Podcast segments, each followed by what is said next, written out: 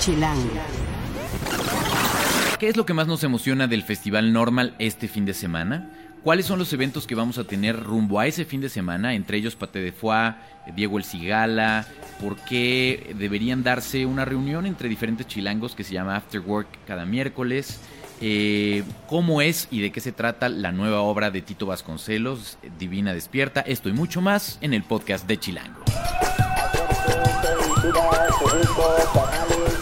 Chilango. Cine, conciertos, restaurantes, antros, bares, historias de ciudad, sexo, teatro, humor.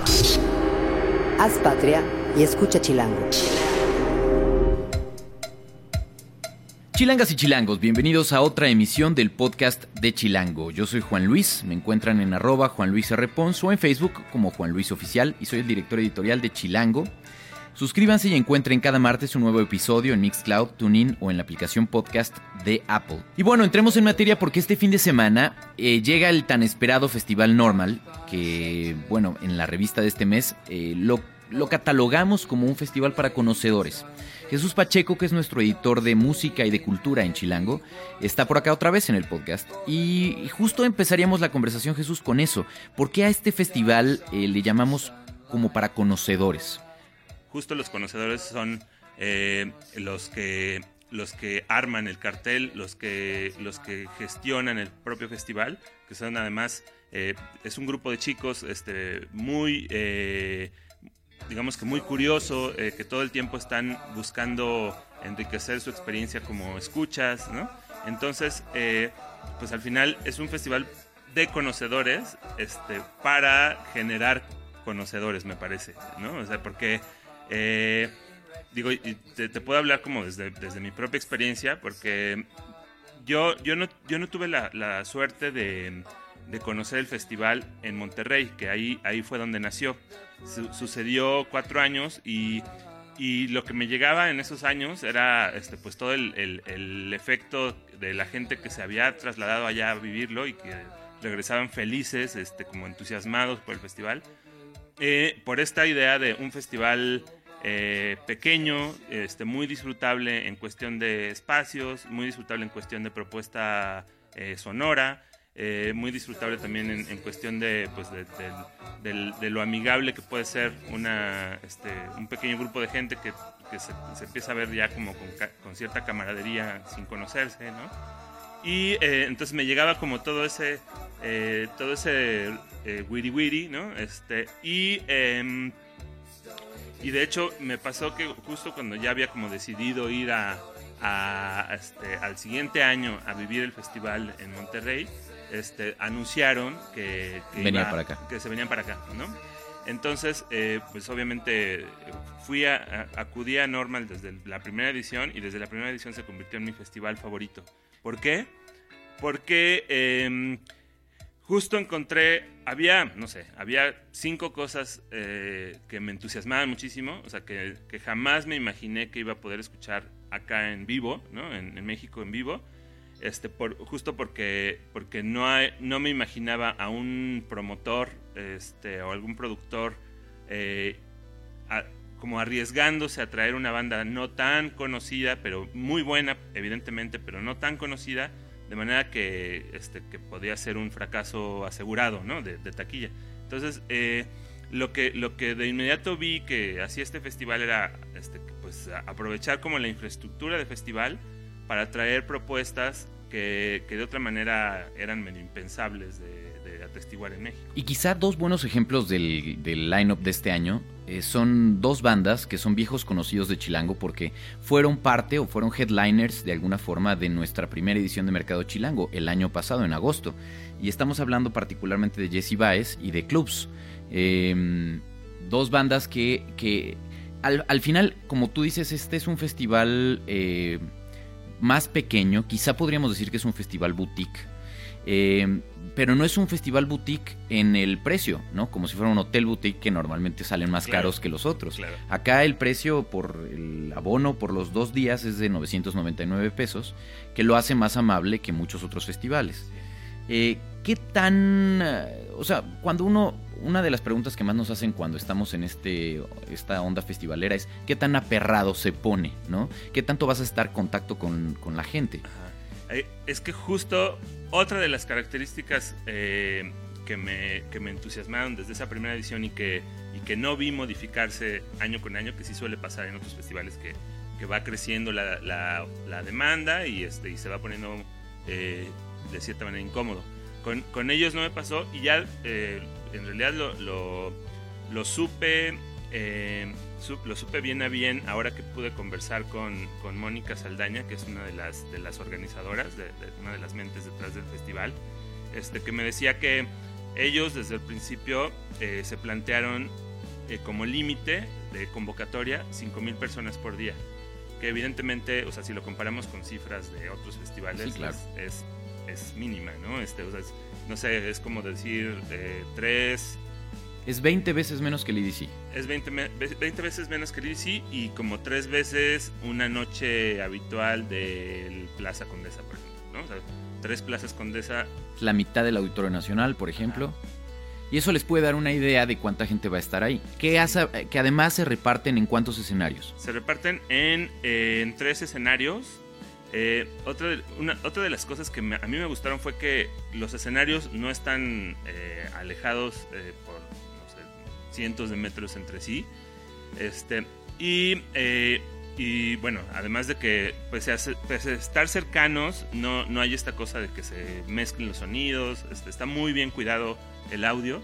Este, pero esa cuestión de que est- estén cercanos los, los escenarios hace que, que- que puedas estar trasladándote a ver eh, cosas que están sucediendo al mismo tiempo y, y sin, y sin invertir ahí como la, la tripa o el, este, el- la pila que puedas llevar para, para el festival. Entonces, entonces eso también lo hace muy disfrutable porque no acabas agotado de estar desplazándote entre escenarios.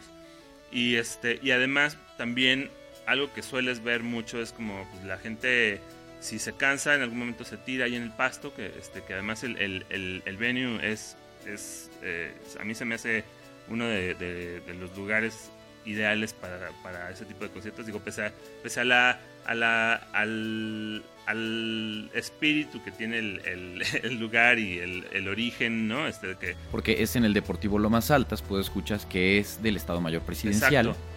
Y además eh, es muy curioso porque eso hace que, que en realidad te sientas como en un lugar muy seguro, ¿no? Este, que de hecho lo es. y lo es. eh, pero además, pues es, es una joya porque es un, es un lugar donde, donde habitualmente llevan a pasear este, a caballos, ¿no? Entonces es un lugar eh, muy grande. eh, y, y muy cómodo, este, porque hay, hay uno, uno de los escenarios incluso tiene unas gradas de lado, este, donde mucha gente en algún momento termina como viendo el concierto desde, desde esas gra- graditas. Este, o si no, te digo, es, es también muy común ver que si, está, si es una propuesta no bailable, este, eh, pues ver a la gente en el, en el pasto tirada. Sentada. Sentada, ¿no? Este, Eso está increíble. eso está buenísimo. Y, eh, y también hace ratito que mencionabas estos dos, eh, estos dos grupos, estos dos proyectos que, que alguna vez formaron parte de, de Mercado Chilango, este, me, me hace también eh, recordar como una parte como muy importante del festival, que es esta cuestión de, de, de recuperar o de digamos, de, de mapear de alguna manera las cosas interesantes que están sucediendo nacionales y ponerlas en un contexto de festival y además sin esta sin este como vicio que suele haber en los festivales de poner al nacional abriendo escenarios y este y darles los, los horarios eh, Privilegiado. privilegiados a las bandas de fuera, ¿no?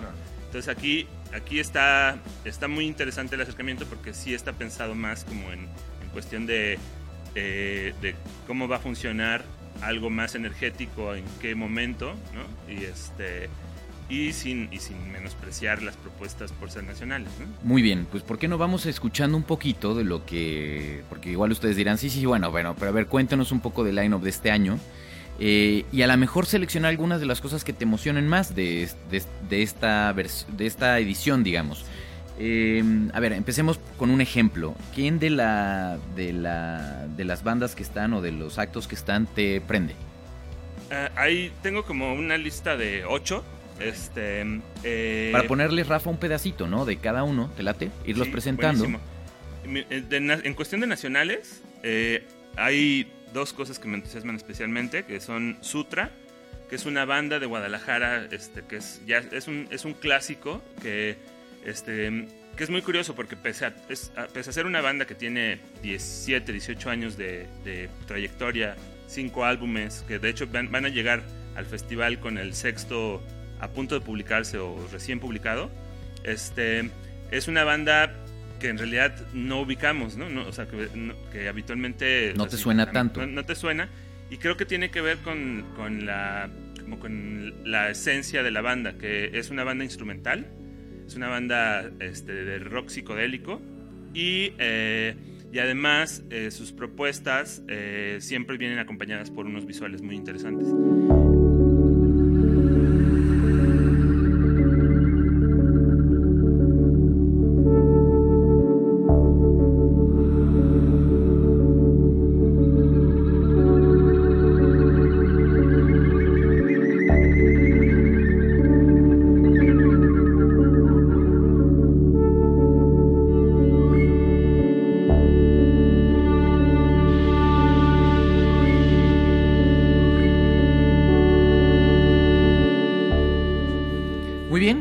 Suena, interesante. Es, increíble. De las, de las cosas, eh, digamos, de las propuestas internacionales que más me entusiasman, eh, hay, pues por lo menos tres o cuatro. Este, primero está Black Devil Disco Club, que es, eh, es un, un músico francés que lleva haciendo música cuatro décadas. eh, haciendo disco, música disco, pero un acercamiento eh, pues eh, muy interesante porque digamos que se, se nutre como de, de mucha eh, se ha nutrido como de mucha de mucha psicodelia y además pues es un músico que ha llamado la atención de, de, pues, de grandes productores como por ejemplo en- entre, entre la gente que, que se cuenta con entre, entre sus fans está FX Twin ¿no? el propio FX Twin que tiene millones de fans este él es fan de Black Devil Disco Club ¿no? Él- A ver, además- pues escuches, escuchen esto, a ver si les gusta.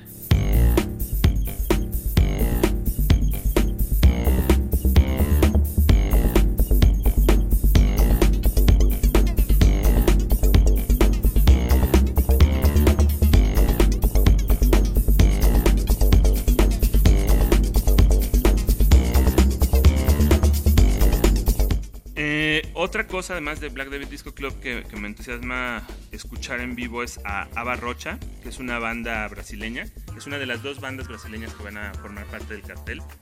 Eh, y eh, ella, eh, esta banda me llama especialmente la atención porque, bueno, se- este, está, está como muy en sintonía con cosas que me entusiasman de la música brasileña. Por ejemplo, como, bueno, desde Caetano Veloso, Os Mutantes, hasta Tom C.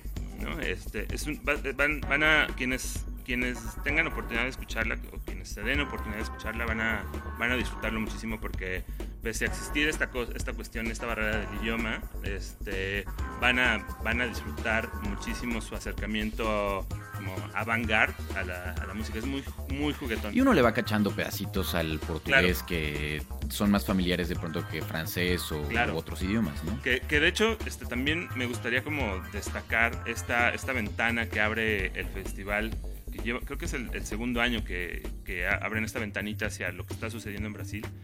Y se me hace genial porque se nota también eh, como este carácter temerario, ¿no? Este, eh, habitualmente no, no vienen propuestas de Brasil precisamente por esta cuestión de, de la barrera del, Lima- del idioma, pese a hacer una escena, por ejemplo en Sao Paulo hay una escena vibrante, así impresionante de, de propuestas increíbles este, que, que no, no, no vienen, a estar interesados ellos en, en venir, no, no, hay, no hay promotores que los traigan precisamente por esta, este temor a que No sea un fracaso. ¿no? Y este, entonces eh, el festival está abriendo esta ventanita hacia, hacia lo brasileño que se me hace genial. Imagínense escuchar esto de pronto, este, no sé qué tan tirados en el pasto, pero miren. Olhos no céu, sejam são meus, olhos nas bocas, nas bocas do céu, saliva.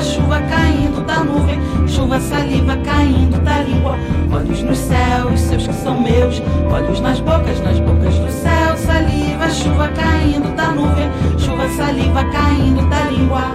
Y eh, otra de las cosas que, que me entusiasman especialmente es eh, que también eh, por estos días estaremos publicando una entrevista con, con Sanae, la, la chica del dueto. Este, además, Munduo eh, es el, el, proyecto alterno de, de, Ripley Johnson, que él es integrante de, de otra banda que, que, tiene una base de fans inmensa, eh, que también hace rock psicodélico, que se llama Good and Ships. Entonces, eh, Munduo es como, como su proyecto, creo yo, más bailable, ¿no? por, por decirle de alguna manera. Y, y, creo que este, le va a gustar a, a, muchísima gente que no lo tiene en el radar. ¿no? Eh, y otras dos, dos, propuestas que yo invitaría a que la gente no se, no se perdiera. Eh, sería, por un lado, Icónica del Reino Unido, que ella, ella, ella ya ha, ha visitado el país varias veces, este, pero siempre eh, es muy interesante atestiguar sus sets porque siempre son muy distintos entre sí. Ella forma parte de, de, un sello este, inglés muy famoso que, se ha encargado de, darle, de, esculpir de alguna manera el, el, el, dubstep. Entonces, ella, ella es de, las productoras que, que, le han dado como este acercamiento este, femenino al, dubstep. Eh, y la otra, la otra propuesta que también los invitaría a que no se perdieran sería Dorit Chrysler, eh, que ella es una, pues una experta en el theremin. El theremin es este instrumento que para, que para ser tocado no tiene que tocarse, ¿no? este, que funciona con, con ondas electromagnéticas y que tiene un sonido como espacial. ¿no? Este, y ella es pues de las de las mayores eh, impulsoras de, del instrumento en el mundo de hecho eh, fundó una, una asociación eh, hace, hace ya más de una década para, para impulsar el, el ejercicio del theremin y, para impulsar también showcases donde tocara gente que, que, lo, que lo practica entonces y además ella ella canta o sea además de tocar el theremin canta y pues tiene una formación clásica, entonces este, es, es, muy interesante su propuesta porque pues, tiene todo este bagaje clásico detrás, pero pues, con un montón de influencias provenientes de la cultura pop. Escuchen un poco.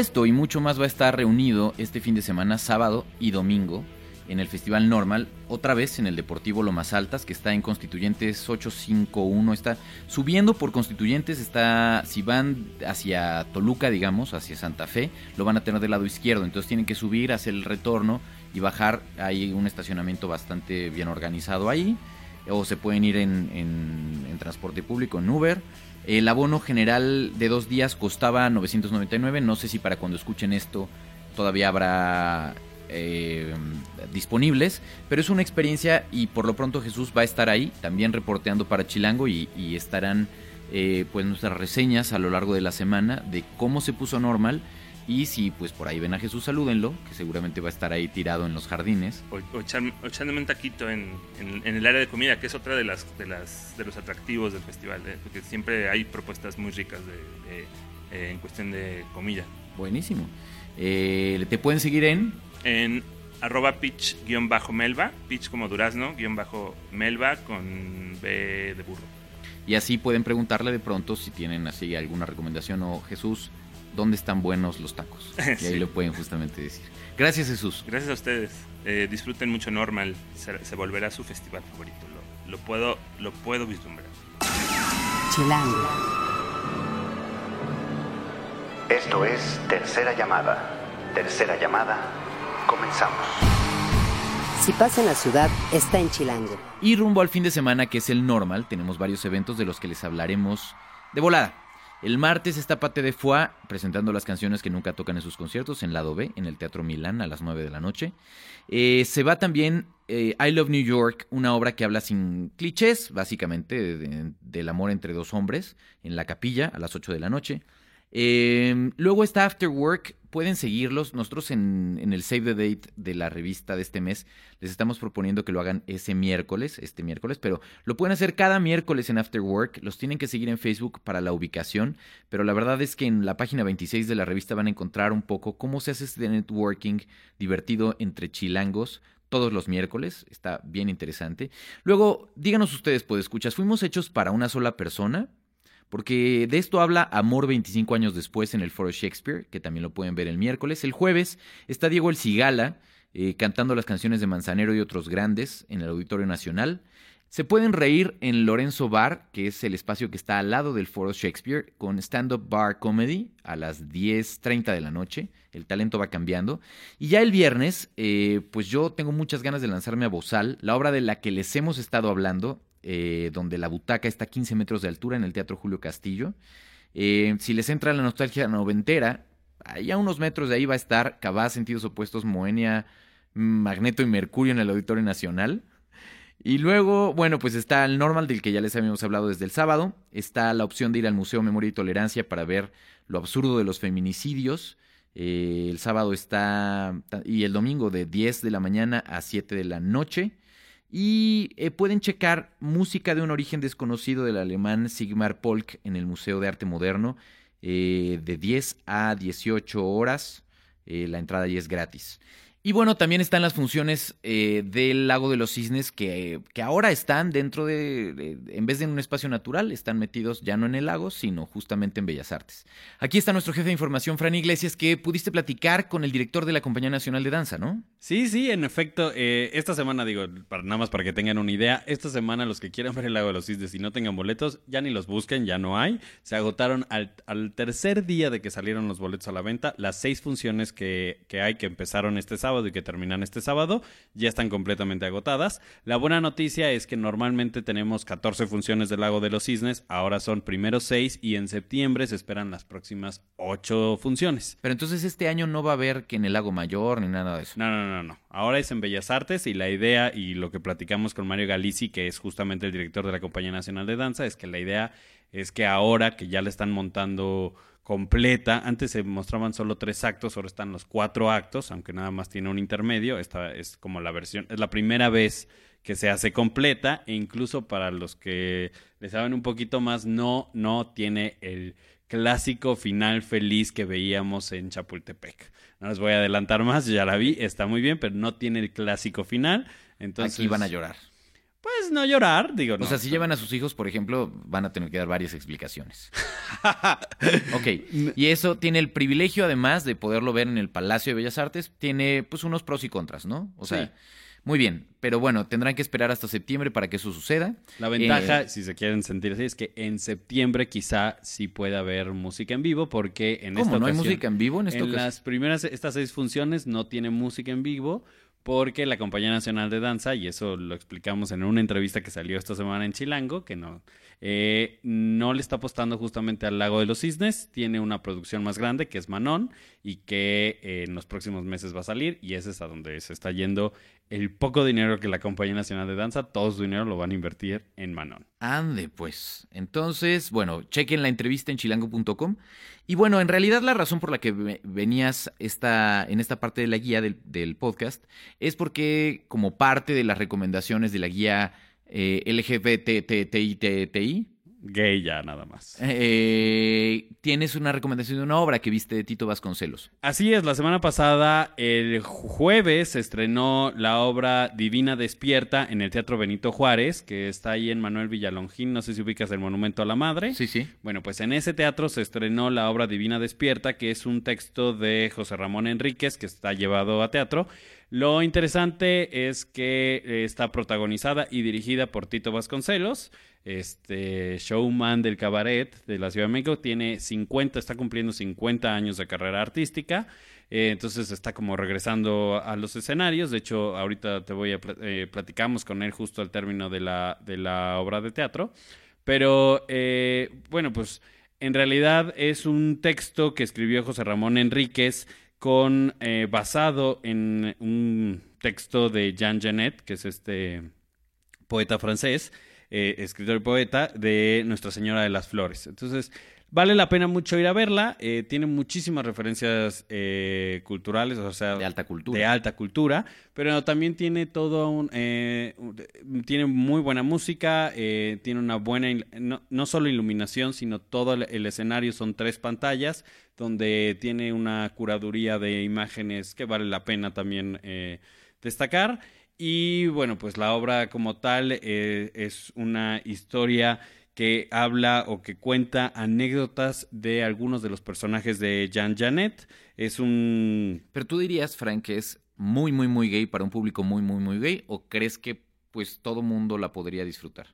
Eh, sí, eh, sí. ya vi. Todo mundo la podría disfrutar, pero sí eh, tienen que estar como muy abiertos porque tiene, ¿no? O sea, t- tiene muchas referencias Sin sexuales. albur. Exactamente, sin albur. Pero también tiene muchas referencias eh, sexuales, tiene muchas imágenes, eh, eh, pues, abiertamente. O sea, no, está, no es nada porno, no es, no es nada que no se pueda ver. Pero, pues sí, eso- yo sí la recomendaría que fueran de mente abierta, ¿no? Eh, eh, bueno, si quieres, primero te presento lo que nos dijo Tito Vasconcelos eh, justo cuando terminó el estreno y ahorita les paso todos los detalles de la obra. Contento, muy emocionado de todo lo que, de cómo resultó. Pues era un trabajo difícil de abordar porque la gente estaba esperando una adaptación de la novela y realmente pues no es una adaptación de la novela y hubo mucha especulación. Pero mm, en fin, el texto a mí me parece muy valioso, muy lindo, tiene una serie de referencias extraordinarias a épocas que vivimos en el pasado el maestro Enríquez y yo y en fin. Para los que quieran verla, Divina Despierta solo va a estar, van a tener 12 funciones, es una pequeña temporada, de hecho eh, la obra como tal eh, es parte de un concurso del Fondo Nacional para, las, para la Cultura y las Artes, ¿no? Eh, tiene 12 funciones en el Teatro Benito Juárez, se presenta jueves y viernes a las 8 de la noche, sábados a las 7 de la noche y los domingos a las 6 de la tarde. La entrada cuesta 136 pesos, hay descuentos para ¿no? Eh, estudiantes, para maestros y demás. Y bueno, está en el Teatro Benito Juárez. Buenísimo. Muy bien. Si quieren seguir a Fran, lo pueden encontrar, pues probablemente cuando salga de las oficinas, porque como no tiene redes, pues En las redes de Chilango, ahí dejen todo. ya. Ajá, sí, sí, cómo no. Y bueno, pues vamos a despedirnos esta vez. Eh, recordándoles las redes, en Twitter en Instagram estamos como Chilango, como en Facebook como Chilango Oficial, en YouTube como Chilango y en Foursquare como chilango.com, pidiéndoles que por favor pongan todo en el hashtag podcast Chilango para que lo encontremos más fácil. Y esto que empiezan a escuchar es eh, Anemone. Eh, es chistoso porque The Brian Johnston Massacre tiene dos canciones muy muy parecidas en nombre, Anemone y Anemone. Eh, pero en este caso estamos escuchando lo más popular justamente de este acto que va a estar en el, en el normal y que particularmente le prende mucho a Rafa y a mucha gente más porque está como dentro de los principales headliners eh, de, de esta edición del festival. Eh, y bueno, cuando me refiero a Rafa, me refiero a, quien hace la producción de este espacio, Rafa Med Rivera. Gracias, Rafa, por cierto. Nunca te he dicho gracias porque, porque a lo mejor soy muy mal agradecido, quizá. La asistencia de producción esta vez brilló por su ausencia de Alex López, pero el diseño de audio sí es de Omar Morales. Hagan patria y escuchen Chilango.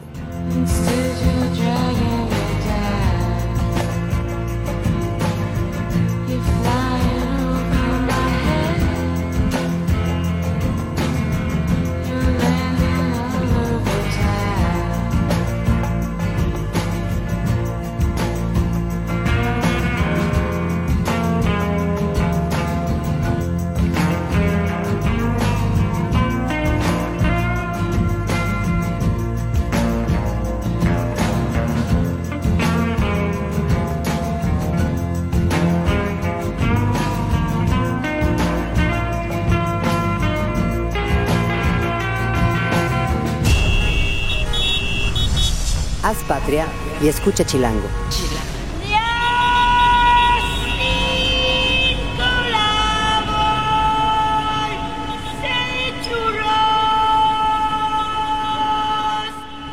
Derechos reservados, Chilango 2017.